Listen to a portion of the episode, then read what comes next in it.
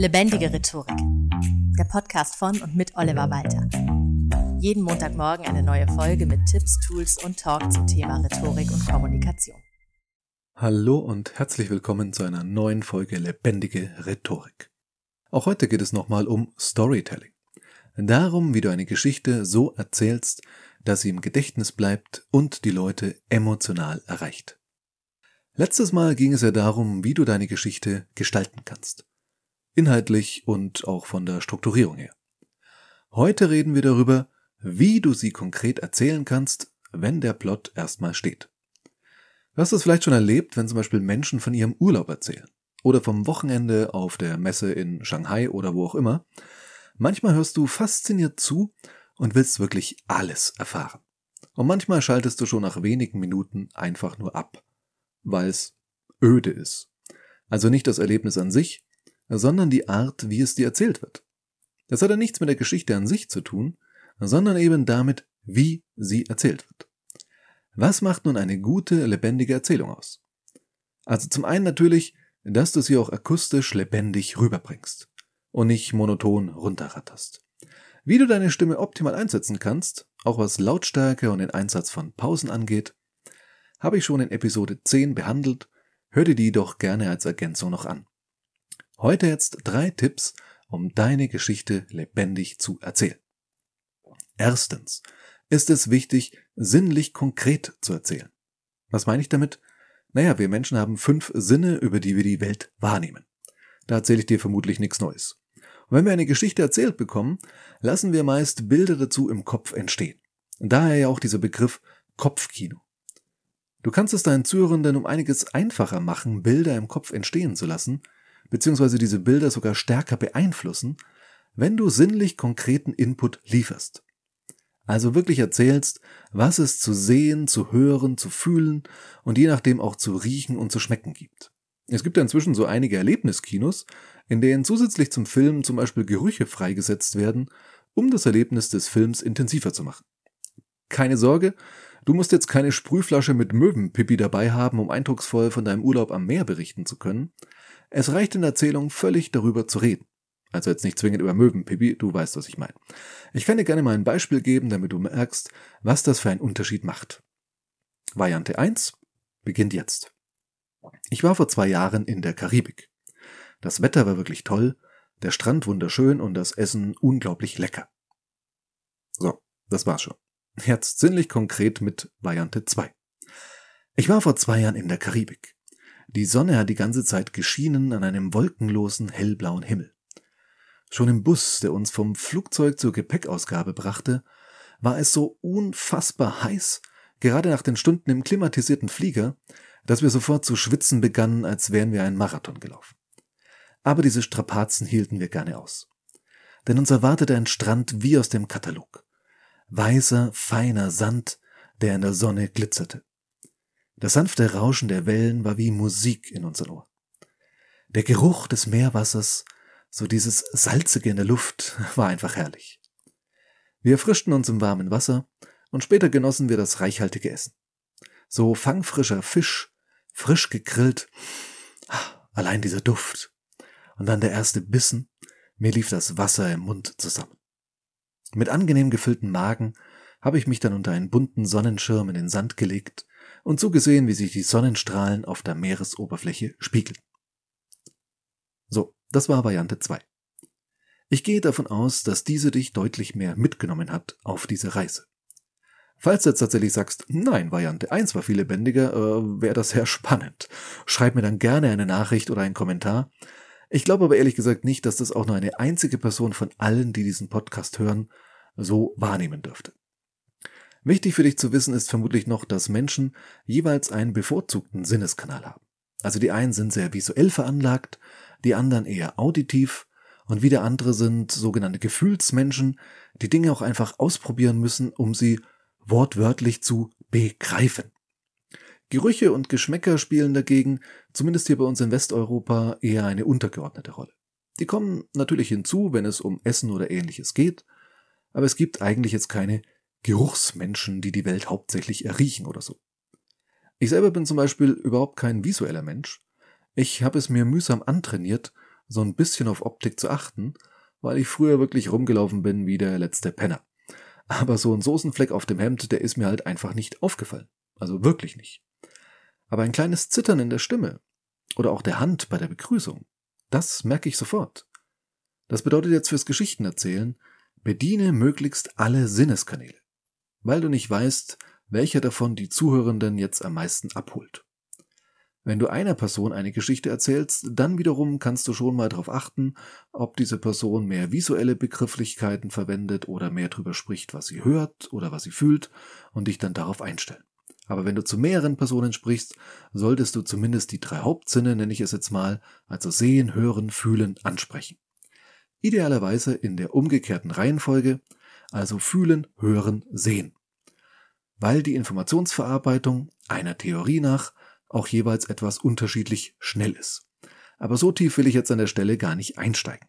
Für dich ist nur wichtig, erzähle deine Geschichte sinnlich konkret und bediene dabei möglichst alle Sinneskanäle, im Idealfall zuerst die Gefühlsebene, dann das Hören, dann das Visuelle. Nur nochmal zur Verdeutlichung, um Missverständnisse da ein bisschen auszuschließen. Gefühle meint in dem Zusammenhang jetzt nicht zwingend Emotionen, sondern eben, wie sich etwas anfühlt der taktile Reiz, die Sonne auf der Haut, das Meerwasser in den Augen und so weiter. Wie dir vielleicht bei den beiden Beispielerzählungen meines Krebig-Aufenthalts schon aufgefallen ist, sind die beiden Erzählungen unterschiedlich lang. Und das ist auch der nächste wichtige Punkt für deine gelungene Geschichte, nämlich zweitens die Erzählzeit. Das kennst du sicher aus Filmen, dass die Geschwindigkeit der Erzählung deutlich anders sein kann als die von dir erlebte Zeit also die reale Zeit, die gerade vergeht. Ein Zeitsprung zum nächsten Tag oder sogar bis zum nächsten Jahr ist möglich. Ebenso werden manche Szenen gerne auch in Zeitlupe dargestellt. Und andere, gerade Dialoge zum Beispiel, eins zu eins so, wie man sie auch erlebt. Beim Erzählen ohne Bilder zum Anschauen kann das noch viel krasser auseinandergehen. Zum Beispiel, wenn man erzählen möchte, wie sich ein junger Mann traut, eine andere Person, an der er romantisch interessiert ist, anzusprechen. Er blickt verschämt rüber und versucht herauszufinden, ob diese Person auch zu ihm schaut. Und dann atmet er nochmal tief ein, richtet sich auf und geht auf die Person seines Interesses zu. Er blickt ihr direkt in die Augen, lächelt sie an und langsam öffnet sich sein Mund, zeigt eine Reihe noch halbwegs weiser und mehr oder minder gerader Zähne, sowie einen kleinen Rest Petersilie zwischen dem linken oberen Schneidezahn und dem Zahn links daneben holt nochmals Luft und sagt dann mit nur ganz leicht zitternder Stimme Hallo. Was real oder in einem Film nur wenige Sekunden gedauert hätte, wird hier in über einer Minute fast äh, ausführlich von mir beschrieben. Weil es vielleicht, falls ich dir gerade eine Liebesgeschichte erzählen möchte, auch einer der wichtigsten Momente ist. Wie die beiden sich überhaupt kennengelernt haben. Wenn es mir weniger wichtig ist, wie diese Liebesgeschichte ausgeht, kann ich sie einfach beenden mit und dann trieben sie es die ganze Nacht. Das wäre jetzt sehr, sehr schnelle Erzählzeit. Eine ganze Nacht mit viel Action zusammengefasst in sieben Wörtern. Märchen machen das ja auch sehr gerne so. Und sie lebten glücklich bis an ihr Lebtagende. Zack, fertig. Eine gute Geschichte lebt von Tempowechsel. Wichtige Dinge dürfen gerne ausführlich und somit in langsamer Erzählzeit wiedergegeben werden. Manche Dinge, die nicht so wichtig sind, darfst du dagegen gerne raffen. Das machen manche Leute nämlich ebenfalls zum Leidwesen ihrer Zuhörenden falsch. Viele erzählen zu knapp und gehen nicht genügend ins Detail, um Emotionalität und Atmosphäre entstehen zu lassen, ja, aber die anderen sind meines Erachtens nach fast noch schlimmer, nämlich die, die immer bis ins allerletzte Detail gehen, die von einem Urlaub wirklich alles erzählen, auch das, was überhaupt nicht interessant ist, oder solche Geschichten wie, ich habe hier mal ein Beispiel, wenn jemand so von einem fast Unfall erzählt, den er gerade auf dem Weg zu dir hatte und dann sowas sagt wie, also, da hätte mich beinahe ein Auto angefahren. Ich glaube, es war ein BMW. Oder war es ein Mercedes? Also auf jeden Fall so ein älteres Modell, noch so eines aus den 90er Jahren, so richtig kantig. Und es war blau.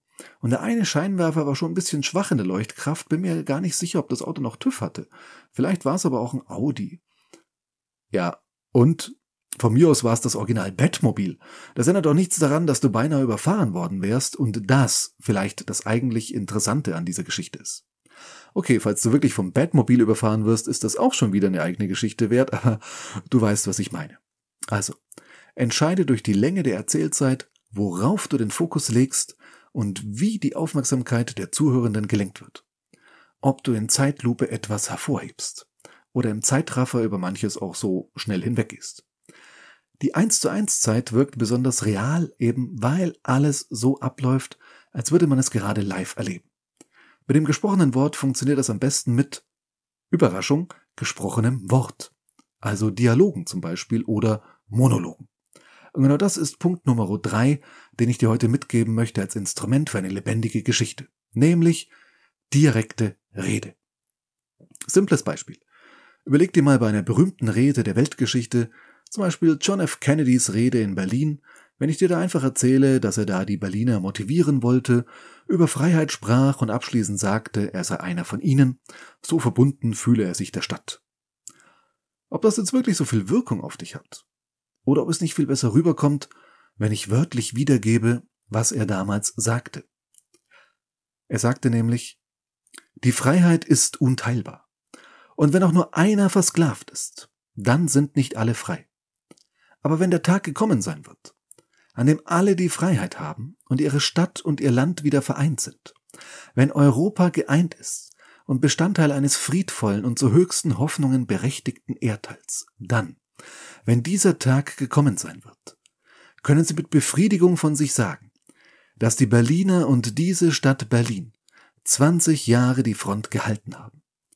Alle freien Menschen, wo immer sie leben mögen, sind Bürger dieser Stadt Berlin und deshalb bin ich als freier Mann stolz darauf sagen zu können, ich bin ein Berliner. Du siehst, das hat Wirkung. Also setze direkte Rede gerne in eine Geschichte ein, bring ein Originalzitat von dem, was jemand gesagt hat. Auch hier kannst du gewichten. Und zum Beispiel das, was die eine Person gesagt hat, nur sinngemäß zusammenfassen und dann die Erwiderung wörtwörtlich bringen. Also zum Beispiel, wenn sich Freunde unterhalten, und sowas sagen wie, also du wirst es nicht glauben, da hat dieser Möchtegern Macho die Carola einfach so angebaggert, so richtig unterste Schublade, und du glaubst nicht, was sie dann zu ihm gesagt hat. Punkt, Punkt, Punkt.